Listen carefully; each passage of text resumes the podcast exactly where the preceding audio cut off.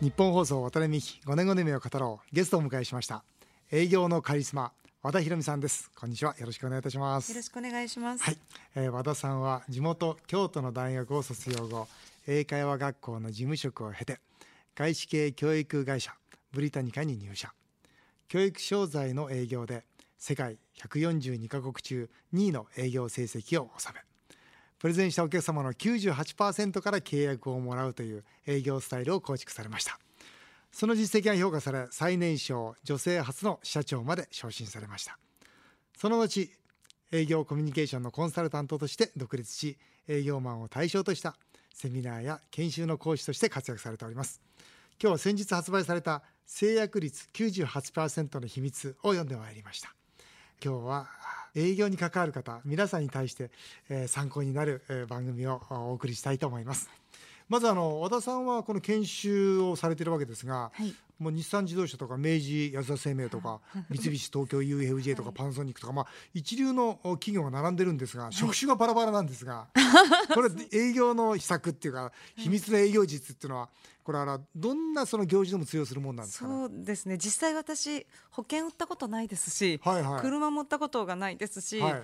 実際には金融商品も電化送金も売ったことない。売ったことがないんですけど、うん。その、うん、まあ基本的にあの、物が売れるとか伝わるっていうのは、うん。やり方は全く同じで、うん。どうやったら人に好かれて、うん。どうやったらワクワクしてもらって、うん。どうやったらお金を出したくなるかっていうところの流れは同じなのかなとは思ってあの伝えてきました。おじゃあその物を売るというよりもその売り方です売りか方、えっと売るっていうか買いたくなる心理を煽るなんかゆ誘導するみたいな感じだと思いますね。最初和田さんは、うん。その何を営業されてたんですか？私はあの、えっとブリタニカの会社で百科事典いやそれが上司は百貨店だったんですけど、うん。あの日本は百貨店が早々に売れなくなって、うん。で英会話事業に参入してまして私が入った時はメインはもうあの教育事業部の方が大きくって英会話の教材？教材とかスクールもやってました。もう何個もあの要は施設をいっぱい運営してやってました。あそうですか、ええ実際売ってたのは何ですか？えっと、英会話の施設っていうか、もう本当に本当にあの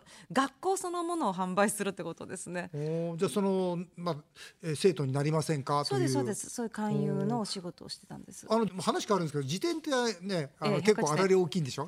あのですね、あられの話をしてられるのかわかんないんですけど、えー、百科事典はね、多分世界の共通コミッションパーセンテージで16%ぐらいだったんじゃない？あそうなんですか、えへー。ーであのでもあれは上がっていくので多く売ると。あそうなんですか？そうです。コミッションレートが上がっていくのでそれでまあそうなん。でもあの最終的に百貨店売れなくなったので、うん。あの CD ロムに変わっちゃったのでそれでもう全世界倒産していってそれで今ほとんどもうないんです。僕はあの会社作る前にええ。資本金を貯めようと思って、ええ。まあ、とにかく当時の最低資本金ってあー。300万だったんですよ。はいはい。で300万貯めるのにどうしようかなって考えて、ええまあ、あの僕は佐川急便というところでね。はい。まあ、あのよく先輩から「ええ。お前百科事典売れよ」って。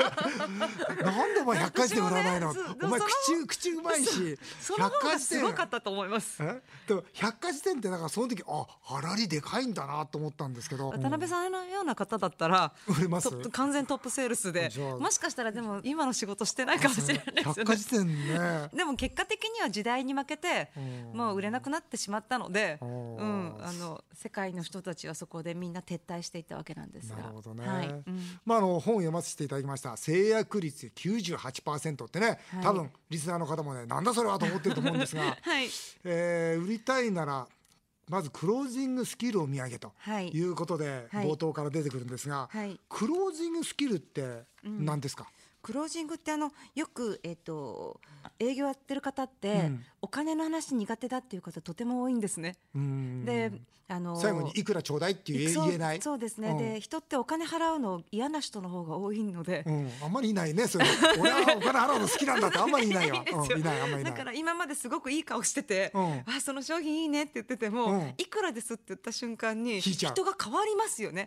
でそのクロージングっていうのはそのところでやっぱりお金の話をきちんとして、うん。で買いますか？買いませんか？っていうきちんとそこで詰められるかどうかっていうその契約を求めることができるかっていうのがクロージング能力ですね。なるほどね、ええ。僕はあの営業をですね営業っていうかまあこれ会計士の勉強も含めて、ええ会計コンピューター、ええ。これを売ってた時期が半年ぐらいありましてね、ええ。あの本当に会社を作る前のええ勉強の時期だったんですけどその時にまあ営業も一部やってたんで、あはい。営業会議って毎週やるんですよ、はい。そうするとねあるやつのあだ名がね、ええ。その見込みのなんとかっていう あだ名なんですよ。何ですかそれ。見込みばっかりなんですよ。あら。要するにクロージングできない。できないですね。で片っぽの人がまだあだ名があって、クロージングの何々って言うんですよ。でこれは必ずまとめてくるんですよ。うん。だからこの、ね、僕はその時は半年間だけの新人ですからこの見込みとクロージングの違いって何かなとか思うとえ確かにクロージングの人は推しが強かったりするんですよ。え。はいで見込みの人はなんか人がいいだけで爪が甘かったりするんですよ、はい。でもなんかそれだけじゃないような。ち違いますね。違う違うね。それだけじゃないような気がしてたんです実は。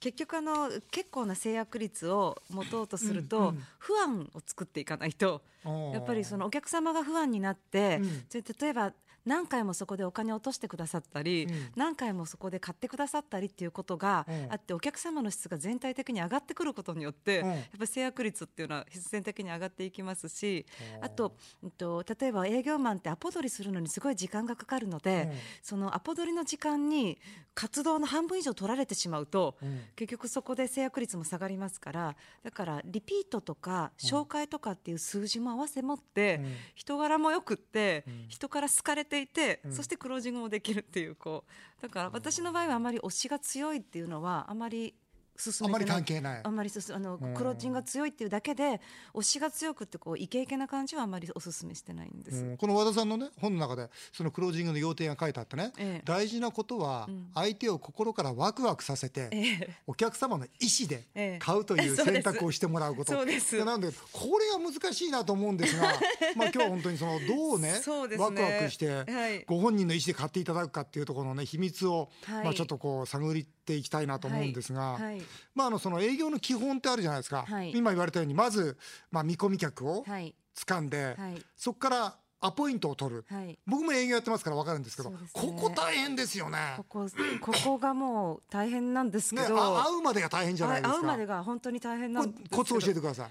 あの今日もう何でもいやいやどんどんノウハウをどんどん出してください。えっとその最初のわあのファーストステージの段階ではどうしても行動量ができる人が、はいやっぱり強いのは当たり前のことなんですけど、うんうんその行動しながらあの渡辺さんのように切り替えが早い人ってここ勝つんですね。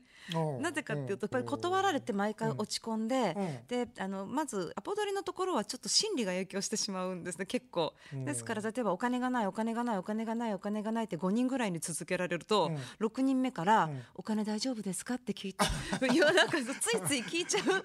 めめげちゃった。めげちゃうっていうかで、はい。要はそこでめげないっていうのは、メンタルの強さがどうしてもアポドル必要ななのとあとはその、えっと今ちょっと時代も変化してますので、まあ、アプローチの仕方もたただ押せばいいっていうわけではなくって、うんこの人断りづらいなっていう空気とかあと断ったったらかわいそうだなっていう空気とかあと例えば電話営業とかした時にあの今だったら電話営業もすごい最初は勢いがあって断られると、こう逃げるように「あ分かりました」って切っちゃう営業マン非常に多いんですけどうんそこも余韻でうん。最後まで感謝を込めて電話を切るとかうん。そのとりあえず印象を良くしていく回数を増やしていくとまああのアポ取りはまだだいぶマシになると思うだんだん良くなっていく。だいぶ良くなります。うんでも、うん。アポートが取れました、はい。取れました。えねでまたこの和田式営業基本動作に行くとね、そのコミュニケーションえはい。を先に来るするんですよね。そうですね。要するに普通だったらすぐ商品説明したいじゃないですか。あはい。だって売りたいんだから。ええええ。でもそんなことしちゃダメだよと、ええ。まずコミュニケーションを取りなさいと。そうですね。こう言ってるんですけど、え。それはなぜですか、うんそうですね。あのえっとまあこれも時代も変わってきてるんですけど今物が溢れていて、うん。うん。でまあ昔のようにこう物がない時代ってうん。欲しいっていう気持ちがすごい先行したと思うんですけど、あー。今割と物がすごい欲しい若者も少なくなってきてますから。で結局的にそのニーズを探らないとうん。いいものって伝えられないので、うん。ニーズっていうのは、えっと、今すぐ欲しいニーズなのか、うん。将来的にこうなっちゃったら困るからっていうニーズなのか、うん。今も困ってないし将来も困ってないけど、うん。もっと綺麗になりたいとか、うん。もっと綺麗に住みたいとかっていうその、もっとっていう欲望に訴求するのか、うん。どの訴求段階のお客様かっていうのを探らないと、うん。あの次の提案ができないので、うん。それでコミュニケーション取りながら、うん。どんな風に提案していけばいいのかなって探って次のプレゼン考えるみたいな感じなんですね。で。やっぱりあれでしょ？あのこのコミュニケーションで、うん。僕もその営業の時に感じたんだけど、ええ。やっぱり嫌いな人から買わないよね。そうですそうです。はいそうだよねやっぱり好きな人から買おうとするから、そうですそうするとこのコミュニケーションっていうのはやっぱりそのお互いがお互いを知って、はいそれでまあ好きになってもらうはい。ためのもの、あ、そうそうですね。もちろんなのであ営業やってる方はどんな人が自分が嫌いで、うん。どんな人を好きになるかっていうのを一回自分で考えていただいて、うん。で嫌いな人がいたらうん。嫌いな人の態度も研究してもらって、おー。それは NG なんだっていうことを自分の体で学んでいただく。でこの人のタイプ好きだなっていう方の聞き方とかお話の仕方とか目線とか語尾とかで盗んでいただいて、うん。それを真似していただくと割と早く、反応は、ええいくと思いますね。でコミュニケーション通りました、い。うまくいきました、ええ。次に今度、まあ、プレゼンテーション、はい。つまり商品説明って形になるわけですよね、ええええ。その時に商品説明の前にお金の話をしないっていう、はい。こう和田式営業基本があるんですけど、はい商品説明の前にお金の話しないんですか？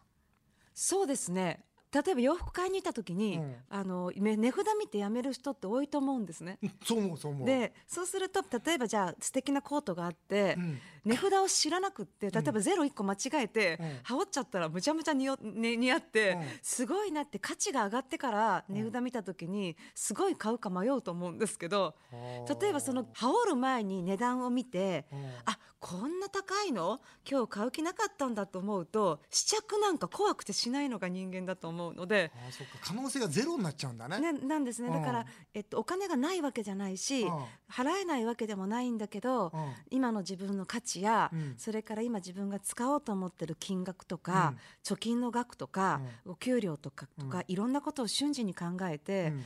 お金がないから買えないっていう心理になる人ってものすごく多いので、うん。そうするともし金額から全部出してしまうと、うん。あのせっかくその人の買われるチャンスだったりとかいろんなきっかけうん。つかめるきっかけなのになんか諦めちゃうじゃないですか。でお金がないから諦めるっていうのがすごい貧しいイメージですよね。なるほど。だからそこでやっぱ変えてもらうために先にワクワクしていただきたいなと思で商品説明をまずするんだってと、はいはい。それでその後ね相場の確認はいっていうこはい。うキーワードが入ってくるんだけどそれはやっぱりこういうものってこういう値段ですよねっていうはい。その大体その相場を説明した方がいいんですか？あそうですね。あの例えば都内で、うん。じゃあマンションを山手線のエリアでね、うん。マンションを買おうと思われた時に、うん。3LDK でうん。だいたいおいくらぐらいだと思いますかってうん。聞いた時に、うんわからないですってもしおっしゃったら、うん相場感覚がない方なので、うん。急にじゃあ実は1億もするんですよって言ってえーってなってひ引き加減の幅が広がっちゃうから徐々にちょっとこの例えばちょっと遠くても5,000万はするし、うん。あの港区エリアだったら1億円ぐらいはするのが普通の相場なんですねっていうことをちゃんとお客様が知識を持っていただいた上でうん。金額言った方がうん。やっぱりあのでに日本人って特に隣の人がいくら払ってるかで金額決めることが多いのでえ例えば？例えば、えっと、分かりやすく言うと、うん。隣のたかし君、うん。塾2万かけてるからうちもお父さん2万かけないと負けちゃうからお父さんのお小遣い今月から5,000円ねみたいなうんその自分の子供がどうなってほしいとかじゃなくって、周りの相場がいくらかかってるから私もそれぐらいしないとって思う気持ちの日本人ってそういうとこあるね。ありますあります。うん。なので相場感覚っていうのを知っておいていただくと、うん。割と普通の人は家にどれぐらいかけてるのか、うん。普通の人はローンをどれぐらい組んでるのかっていうことの相場感覚でうん。金額をお決めになることはとても多いなって感じでそれで相場をなるほどねお聞きすることがありでますね。相場確認するんだよね、はそれでクロージングの前でうん。一番その大事なのがこの膨らましって言葉を使われてるんですよね、はい。膨らましって何ですか？膨らましはですうね、ん、膨らまし。これともねちょっとこれ多分これキーワードなんですよ。この和田式営業そのう自分で勝手に名付けたんですけうんど膨らましって何ですか？付加価値をこうつけるっていうか、うん。うんと分かりやすく言うと例えばあの IT の会社さんが、うん。あのシステムのメンテナンスを販売されてた場合、はい。例えばじゃあこのシステムをあのカスタマイズして作ると500万ですよっていう話をされたとしますよね、そうすると500万であとあのメンテナンスが月1回ありまして、うん。であの、えっと、よ電話で24時間対応でうん。対応いたします、でうん。それから機械が壊れた場合は、うん。5年間はこうこうこうでみたいな話とかが多分サービスでつくと思うんですけど、お客様はこれただですよって言った瞬間に、うん。すごい感謝をしなくなるというか価値が感じなくなる。膨らまして、うん。実はこのメンテナンスは本当は年間10万円するんですけど、うん。これもついてます。うん。本当は担当者が1人つくっていうのは人件費もかかりますから、月に3万円ぐらいいただいてるんですけど、うん。これもただですっていうと、うん。膨らんでいくんですね。